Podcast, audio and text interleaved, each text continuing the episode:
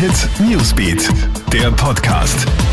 Einen schönen Montagabend und guten Start in die Woche dir. Ich bin Smelly Tüchler mit deinen wichtigsten Meldungen. Die EU-Kommission verklagt AstraZeneca. Grund dafür massive Lieferverzögerungen. Die EU-Kommission habe bereits am Freitag rechtliche Schritte gegen das britisch-schwedische Unternehmen eingeleitet. Die Klage erfolgt demnach auch im Namen aller 27 Mitgliedstaaten. AstraZeneca hat unter Verweis auf Produktionsprobleme im ersten Quartal ja nur 30 Millionen statt der vereinbarten 120 Millionen Dosen an die EU geliefert. Brüssel erwartet auch im zweiten Quartal deutliche Engpässe. Für Verärgerung in der EU hat ja auch gesorgt, dass die Lieferungen von AstraZeneca an Großbritannien offenbar nicht eingeschränkt wurden.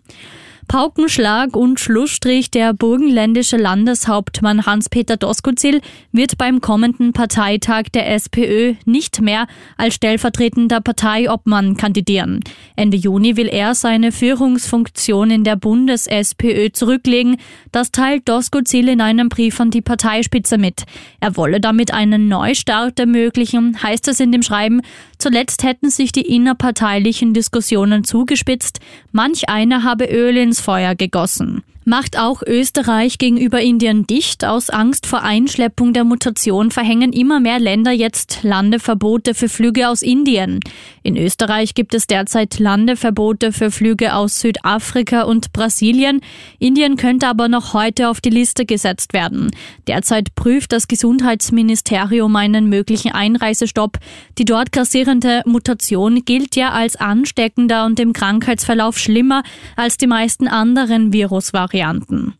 Und weil ein falscher Beauty-Doc eine Frau verschönert hat, muss diese jetzt ins Spital. Über Facebook und Instagram hat ein 33-Jähriger in Wien Face- und Augenbrauenlifting sowie weitere Behandlungen angeboten.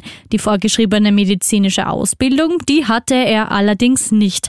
Eine Frau hat sich nach einem missglückten Augenbrauenlifting bei der Polizei gemeldet. Erst so ist der falsche Beauty-Doc aufgeflogen. Der serbische Staatsbürger wurde wegen Kurpfuscherei angezeigt. Finger weg also vor unseriösen Angeboten im Netz. Krone Hit Newsbeat, der Podcast.